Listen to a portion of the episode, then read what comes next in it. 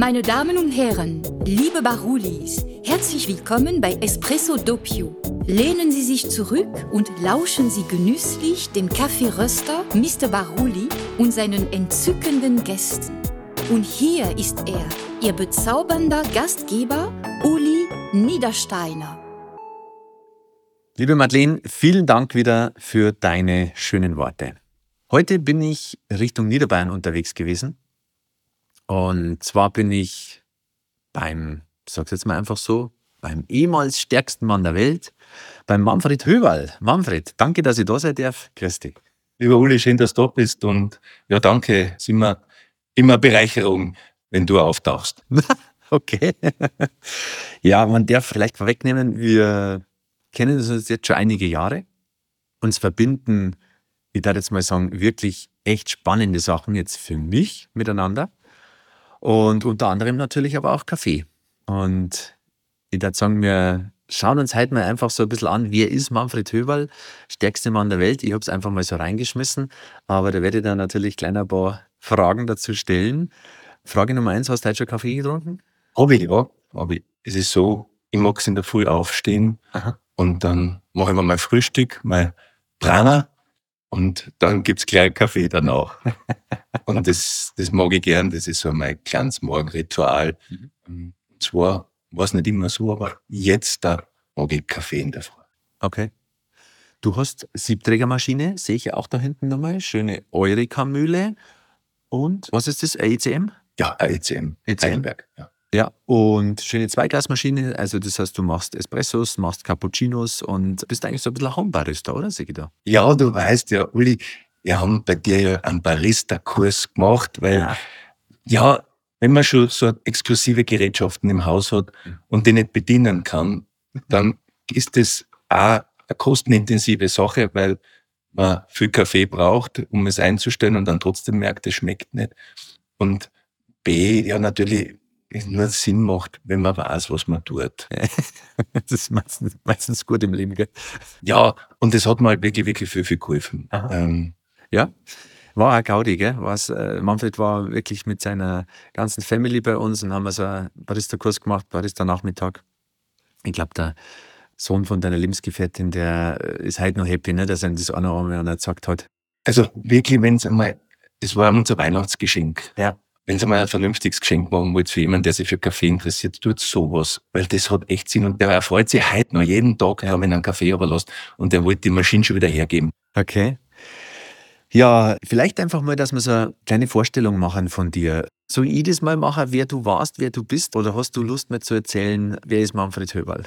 Ich weiß nicht, was hast denn du für Vorstellung von dem Manfred Höberl als stärkster Mann der Welt? Weil ja. ich, es ist ja so, viele Zuhörer draußen gar nicht mehr den, den Zeitraum ja, richtig. nachvollziehen können, wo das stattgefunden hat, diese Wettkämpfe der stärksten Männer. Das gibt schon, aber wo ich Teil war. Ja, also Vielleicht sagst du mal ganz kurz, weil so auch wie ich dich natürlich auch kennengelernt habe, du bist, sag jetzt mal, in die Mitte, der Anfang, Mitte der 90er Jahre eigentlich so der Pionier von den ganzen Strongman-Bewegungen in Deutschland, Europa oder auch, kann man sagen, weltweit gewesen. Ne? Und hast du unter anderem eigentlich auch den Titel gehabt mit dem größten Bizeps weltweit, oder? Da glaube ich, bist heute noch ungeschlagen. Wie groß war das, der Bizeps? Das war 67 Zentimeter Umfang.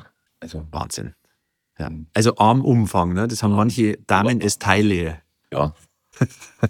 Also dein Leben hat sich also wirklich komplett nur um Kraft, um Bodybuilding. Du warst eigentlich im Begriff des Bodybuilders, kann man das so sagen? Oder? Nein, ich hatte mit Bodybuilding begonnen, mhm. habe aber gemerkt, im Wettkampf Bodybuilding diese Bewertungen von einer Jury, die teilweise auch dickbäuchig ist, die mich dann bewerten über Kriterien, da habe ich zu wenig Einfluss drauf gehabt. Für mich war wichtig, mein Leben in der Hand zu haben, die Ergebnisse von meinen Anstrengungen mit beeinflussen zu können. Und dann habe ich geswitcht von Bodybuilding zu den stärksten Männern der Welt, wo ich, wenn ich es nicht hebe, hebe ich es nicht dann bin ich einfach nicht gut genug und ist eindeutig messbar. Erklär mir vielleicht für den einen oder anderen Zuhörer, was waren da für Disziplinen zum Beispiel? Die stärksten Männer der Welt machen Wettkämpfe, wo sie sich drin messen, in der Regel mit Sachen aus dem täglichen Leben. Also, wenn Sie das Gewichtheben kennst, da ist eine Handelstange und das hebst vom Boden auf. Das ist da ein bisschen anders. Du hebst vielleicht ein Auto vom Boden weg oder ähm, irgendwas anderes, ein Kühlschrank oder, oder irgendetwas anderes Schweres, ein Motorblock, ein Amboss, irgendwie so. Aha. Ja, es schaut schon spektakulär aus, ne? Oder Baumstämme irgendwie mit Baumstämme kämpfen, der eine schiebt den anderen weg oder irgendwelche Riesensteine wo draufheben, was nicht, dann mal Fass schmeißen oder irgendwie so Geschichten, oder? Also das Interessante damals zu ja, meiner Zeit ja. war diese Unvorhersehbarkeit der Wettkämpfe mhm. und diese Nicht-Standardisierung von Objekten und Gegenständen, die wir nutzen. Also das heißt, man hat nicht gewusst, heute ist der Kühlschrank, morgen ist der Stein, morgen ist, ah, okay. Genau. Und das war das Interessante, der Athlet ist zum Wettkampf gefahren mhm. und hat das genommen, was dort kommt, kommt. Das ist heute ein bisschen anders, heute macht man standardisiert, damit man einen Weltrekord nachvollziehen kann, etc. Ja, Geschmackssache. Okay. Also das heißt, du warst in dieser Szene ja eigentlich der mit erfolgreichste, den es da je gegeben hat, oder? Kann man das so sagen? Im deutschsprachigen Raum. Deutschsprachigen Raum. Kann man so sagen. Wie muss ich mir so ein Leben vorstellen damals? Das ist jetzt wirklich auch schon lange her und wir kommen auch gleich drauf, weil dein Leben hat sich ja dann wirklich komplett geändert. Unglaubliche Sachen erlebt. Wie war der Manfred Höberl damals als stärkster Mann der Welt im Business Strongman, sage ich mal? Wie hat das ausgeschaut? Da muss ich direkt nachdenken, weil das schon so lange zurück ist und die Zuhörer waren vielleicht noch gar nicht auf der Welt damals. Wir verlinken mal unten in den Show Notes, verlinken wir mal ein, ein YouTube-Video von dir, das, was du mir neulich auch gezeigt hast, wo so ein bisschen, glaube ich, deine komplette Karriere aufgezeigt ist, wo er wirklich, ich müsste euch mal anschauen, wo man sich ein Bild machen kann von dem, was der Manfred da gemacht hat. Also in den Show Notes ist das unten drin. Ja, das war ein Fan, der das gemacht hat, erst recently. Also ja, es ist immer wieder toll, dass Menschen sich daran erinnern und nur diese schöne Zeit war es ja auch. Und zurück zu deiner Frage, ja, wie hat das ausgeschaut? Also es hat damals sehr, sehr viele Wettkämpfe gegeben, auf der Welt verteilt und das meiste war auf Einladung und da ist man dann hingefahren und hat diese Wettkämpfe dann bestritten mit sehr oft ähnlichen Wettkämpfern, die man ja schon gekannt hat, weil einfach die Elite sind die Elite wie beim Tennis. Da gibt es welche, die sind gut und welche, die sind nicht so gut. Äh, wie halt überall. Mhm. Und dann hat man da ein Wochenende in der Regel gehabt. Wenn wir in Schottland waren, haben wir zumindest die Island Games noch mitgemacht, ja, da mit diesen Baumstamm werfen und so Sachen. Ja. Im Kilt, ja, das da haben wir traditionell anzogen, ähm, waren tolle Nummern, da haben wir jeden zweiten Tag einen Wettkampf gehabt. Also das war wirklich sehr intensiv und da habe ich im Jahr so oft 35 Wettkämpfe gemacht. Und da hat es auch Ranglisten gegeben und deswegen habe ich mich betitelt als stärkster Mann der Welt, weil er die meisten gewonnen gehabt hat. Es gibt einen Wettkampf, der nennt sich der stärkste Mann der Welt, der World Strongest Man. Den habe ich nie gewonnen, muss ich sagen, den habe ich einmal knapp verloren gegen den Magnus Wer Magnusson. Aber ich war immer knapp dran und dann haben wir halt Situationen einen anderen Weg gehen lassen. Ja, also du warst ja dann, vielleicht jetzt auch ganz spannend, auf dem Höhepunkt deiner Karriere oder eigentlich schon davor, ist dir ja schon mal der erste krasse Schicksalsschlag, sag jetzt mal, im Weg gerauscht, oder? Ja, nicht nur mein Leben, jedes Leben hat einen Weg. Und dann haben wir einen Verstand, der uns sagt, jetzt mach den Weg. Und mir war halt damals so, ich mache jetzt diesen Weg des Bodies, also voll die Aufmerksamkeit auf mein körperliches Dasein. Und dann schauen wir mal. Mhm. Und so die geistige Welt hat zu mir gesagt, pff, spannend, ja. Da fällt mir ein, ich war mal beim Wilfried Noé, das war Astrologe in München, mal eingeladen gehabt und so, ich sehe überhaupt keinen stärksten Mann bei dir, gell. Und war ich beleidigt in dem Moment, aber ja. das war so. Ich habe eigentlich damit nichts zu tun. Aber mein Verstand hat gesagt, mach's. Ich habe es gemacht, sehr erfolgreich, aber sehr kurz. Ja. Und Schicksalsschläge, wie du sie nennst, sind, ja, Wink mit dem Zaunpfeil, der Erschöpfung, des Allverbundenen, dass man sagt, überdenke mal den Weg. Und das sollte jeder mal in seinem Leben einmal wirklich mal hervorholen, weil diese Schicksalsschläge gibt's ja für jeden. Und ich habe nicht drauf gehört, ich habe, glaube ich, 15 Verkehrsunfälle gehabt. Bis ich dann so weit war. Ich war nie so weit, bis sie mir dann geholfen haben, das zu erkennen. Das erste, glaube ich, war mal richtig heftig Auto, oder? Hast du mit dem Auto halb um einen Baum gewickelt, was ich mir jetzt noch erinnere? Genau, das war 1994, ja. Da habe ich dann ein Comeback noch gemacht und da war schon Beckenbruch gehabt und einiges kaputt. Und da habe ich dann ein Comeback geschafft. Mhm mit dem Ergebnis, dass dann andere Sachen, meine Bizepssehnen abgerissen sind und wo ich dann gesagt habe, nein, ich glaube, jetzt habe ich es verstanden. Ich mache keinen aktiven Wettkampf mehr. Ich bemühe mich weiter, natürlich den Sport und diese Kraftathletik, das es ja damals war, weiterzutragen in die Welt. Das habe ich auch gemacht mit Produktionen. Ich habe einen Verband in Amerika geleitet. Ich war Vorsitzender des Verbandes in Europa und habe die Rechte gehabt zu produzieren diese Wettkämpfe. Okay, also du bist dann von der aktiven in diesem ganzen ich sage jetzt mal, Strongman-Zirkus auf die passive und Produktionsseite gewechselt. Ja. Genau, also von der Wettkampfseite weg. Ja. Ich habe nach wie vor Show-Events gemacht, mhm. die mich nicht so belastet haben, die ein bisschen kalkulierbarer waren, mhm. wo man nicht mit dem vollen Adrenalin reingeht und dann im Wettkampf mhm. auf alles. Irgendwas war doch nochmal, ist das richtig? Irgendwas mit Wetten das? Ja, das war ganz früh. Wetten das war am Beginn meiner Karriere. Aha. Einer der Disziplinen war damals richtig eine populäre Disziplin, war Auto umwerfen. Ja. ja. So diese unsere Golfs oder was auch immer, da machen wir gar keine Werbung. So, einfach so also ein Mittelklasse-Auto, ja, um das auf die Seite zu kippen, dass es dort liegen bleibt. Und das habe gar nicht ich gemacht und initiiert mit Wetten das war damals der liebe Gottschalk, ein Moderator. Und da hat irgendjemand für mich hingeschrieben gehabt, der mir mal irgendwo gesehen hat und okay. gesagt hat, hat mich dort angemeldet. Auf einmal kriege einen Anruf von Wetten, dass Sie, Sie sind in der nächsten Sendung. Ich dachte, oh, das ist ja wirklich. Ja, genau. Und ja, ich war noch nicht, ich war nicht so im Vordergrund, mich da reinzubringen. Und dann war ich natürlich überrascht und habe angefangen zu üben, Autofilm zu werden. Gell. Waren das Enden? Zwei CVs, kann es sein? Nein, es waren keine zwei CVs, weil die kannst du fast nicht umkippen. Also, weil die so leicht federt Ja, also das wäre die größte Herausforderung wahrscheinlich. Eine Ente fährt man nicht, haben wir damals gesagt, eine, eine Ente trägt man. Dazu kann ich eigentlich eine andere Story erzählen. Okay. Also dann hast du wirklich bei Wetten das Autos umgeschmissen. Ich soll ich aber sagen, ich glaube, ich habe das, hab das gesehen. Mit Sicherheit. Wir haben alle, ich meine, jeder natürlich in den 90er Jahren, was hat man gemacht, ne? In der Family, da war ich zehn wahrscheinlich, zehn, zwölf Jahre. Witzig. Ja. Und ja. da habe ich in zwei Minuten oder in vier Minuten, ich weiß nicht wirklich immer wieder, ah. ich glaube in vier Minuten zehn Autos umgeschmissen. das Witzige daran war dann, das war das erste Freiluftwetten das in Xanten. Ah damals. Und das okay. war eine römische Arena gefüllt mit Sand. Ja. Natürlich, das erschwert den Versuch eines Autos zu kippen erheblich, weil ja. das Auto wegrutscht im ja. Sand und so weiter und so fort. Es hat trotzdem geklappt und es war eine super Nummer. okay. Ja, und dann ähm, ging deine Karriere weiter und jetzt, jetzt führst du aber eigentlich, kann man schon mal sagen, ein sehr anderes Leben. Magst du vielleicht mal kurz nochmal schildern, was dann passiert ist? Ähm, ich habe weltweit produziert dann diese Wettkämpfe.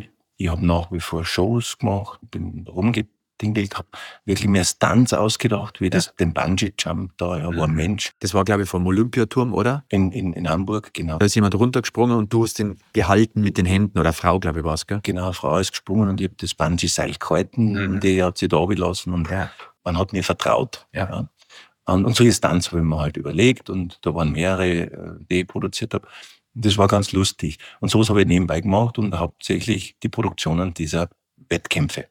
Und da hat es wieder, wieder diese Winks gegeben. Jetzt zwar nicht unbedingt mit Unfälle, auch, aber nicht nur. Es waren manche Wettkämpfe, ja, die haben einfach fünf Minuten, bevor es losgegangen ist, ein einschneidendes Erlebnis gehabt oder Ereignis gehabt, dass das nicht so funktionieren hat können. Und ich habe das wirklich drauf ankommen lassen. Ich, ich habe gelebt im Verstand, in dem, was mir der Verstand widerspiegelt, ja, da ist es halt im Außen, das hat halt nicht passt, da hat viel mehr nicht passt, sondern mein Weg hat nicht passt. Und das habe ich damals nicht erkannt. Und wenn man das nicht erkennt, wird einem geholfen. Und mir ist dann geholfen worden durch einen Unfall, einen Motorradunfall 2002, der mich wirklich, der einen Shift bewirkt hat, mein Leben völlig verändert hat. Ich war zuerst einmal in dem Unfall habe außerkörperliche Erfahrung gehabt. Danach, wie ich aufgewacht bin, war ich gelähmt. Dann war es wirklich schwierig, äh, für mich in dem zurechtzufinden, dass das Identifizieren über Körper, das Äußere nicht mehr funktioniert.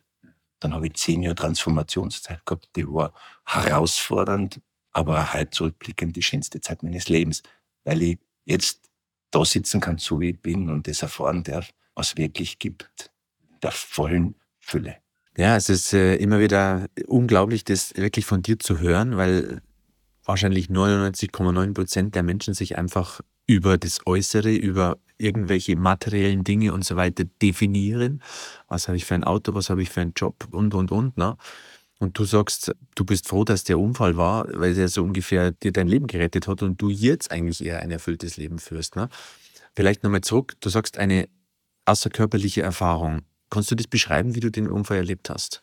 Weil außerkörperliche Erfahrungen, das ist ja für jemand da draußen schwierig zu greifen, ne? dass man das mal kurz erklärt. Weil du hast das ja erlebt, also einfach mal das wirklich mal, dass da vielleicht noch was anderes gibt, was dir gezeigt hat, wie es ist. Wenn man wirklich keine Ahnung hat, was da gibt, kann man niemanden, niemanden einen Vorwurf machen.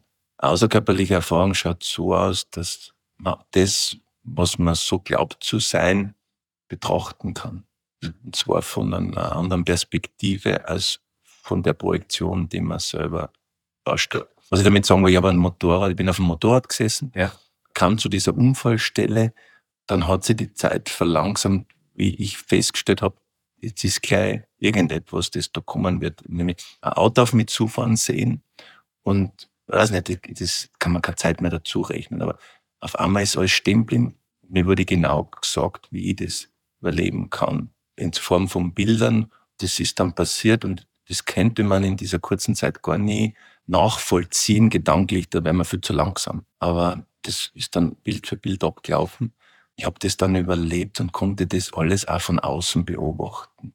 Und das bleibt an. Also du hast den Unfall von einer anderen Perspektive dich gesehen, unten von der Seite oder? Mir hat's ja dann, ich bin dort gelegen, dann am Boden, irgendwann, das habe ich alles aus einer Prinzip Vogelperspektive beobachtet, ohne Emotion, ohne irgendeinen Groll für irgendwelche Beteiligten dieser Situation. Und das brennt sich richtig ein. Also die Autos, die dort waren, die Leute, die dort gekommen sind, die geholfen haben, die dort gestanden sind, die dort waren, das kann man alles nachvollziehen. Ja. Zwar völlig real. Und da ging es erst einmal los. Ich möchte eine Frage in den Raum stellen, die mir damals auch selber gestellt habe. Ich habe mich völlig über den Körper identifiziert. Das war für mich alles. Ich habe 10.000 Kilokalorien gegessen am Tag und habe gedacht, das ist die Lösung für meinen Körper und für alles.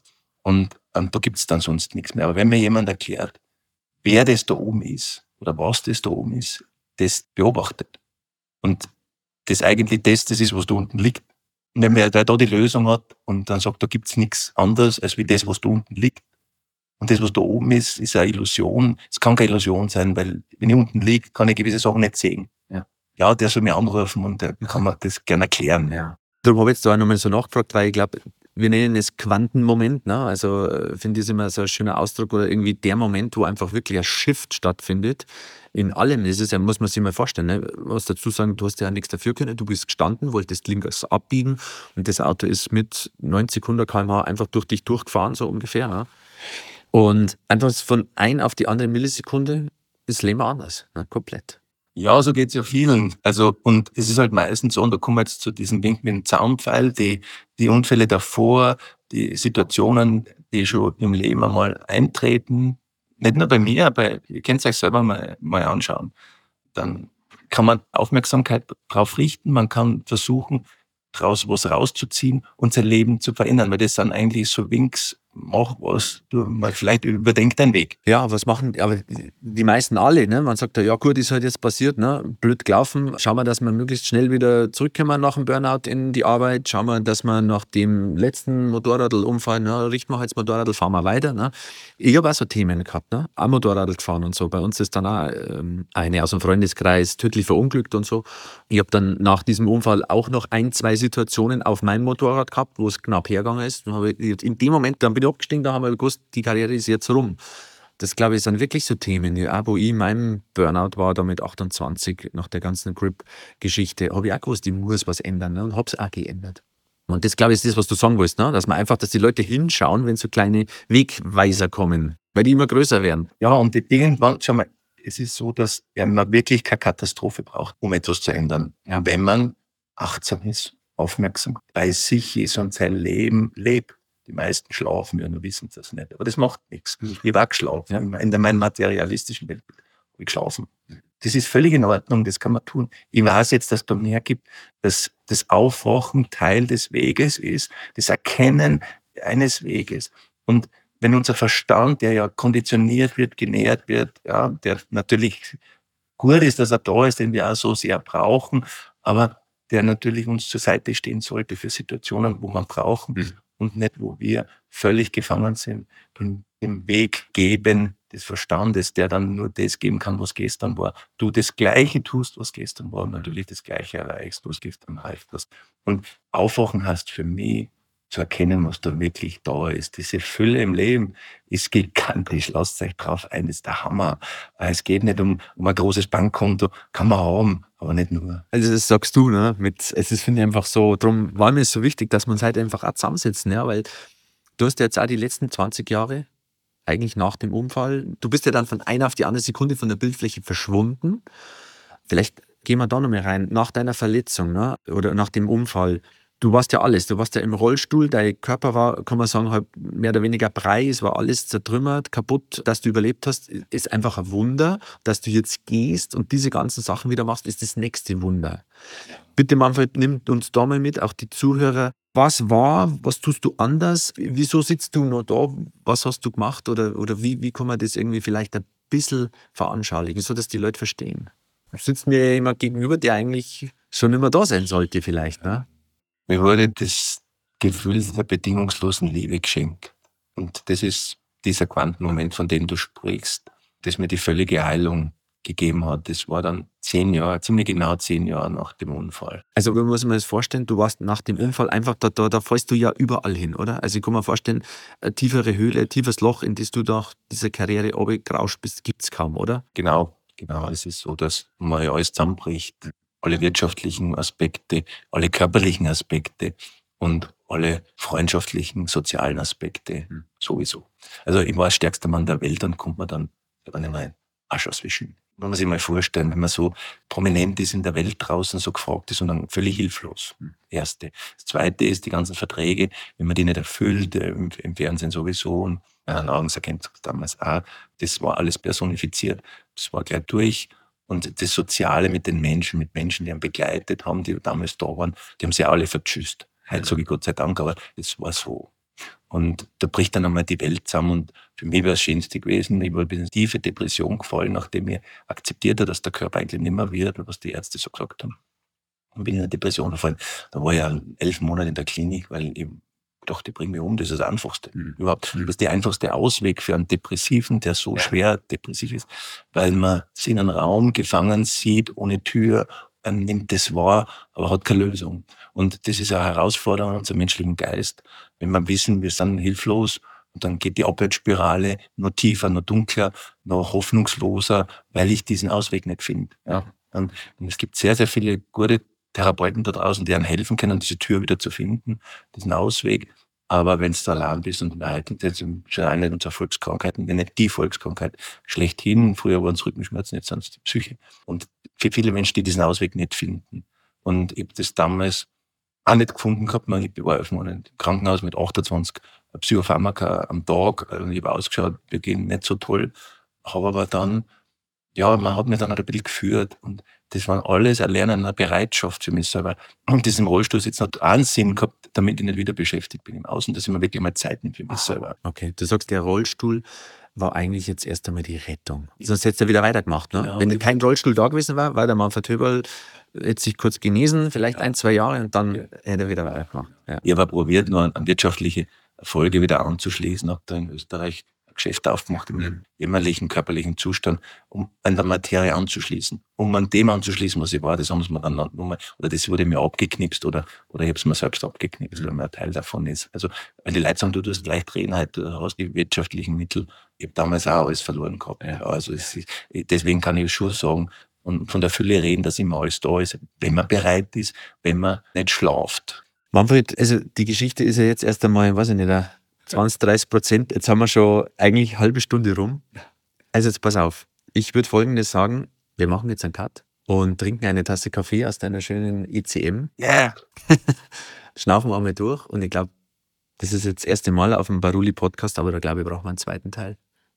Ja. Ja, lieber Uli. Ja. Genau, ich glaube, da machen wir jetzt mal einfach erster, erster Teil, Manfred Höberl. Jetzt haben wir gehört, äh, die, die Karriere und der Unfall und was dann aus dir geworden ist und was uns jetzt äh, verbindet und so geschmeidig und lustig zusammensetzen, das glaube ich machen wir im zweiten Teil.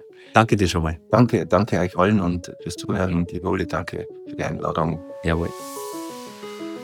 Ihr Lieben, das war Espresso Doppio. Wenn es dir gefallen hat, gib uns 5 Sterne, schreib eine Bewertung und teile dieses herrliche Stück Zeitgeschichte. Bis zur nächsten Folge Au revoir.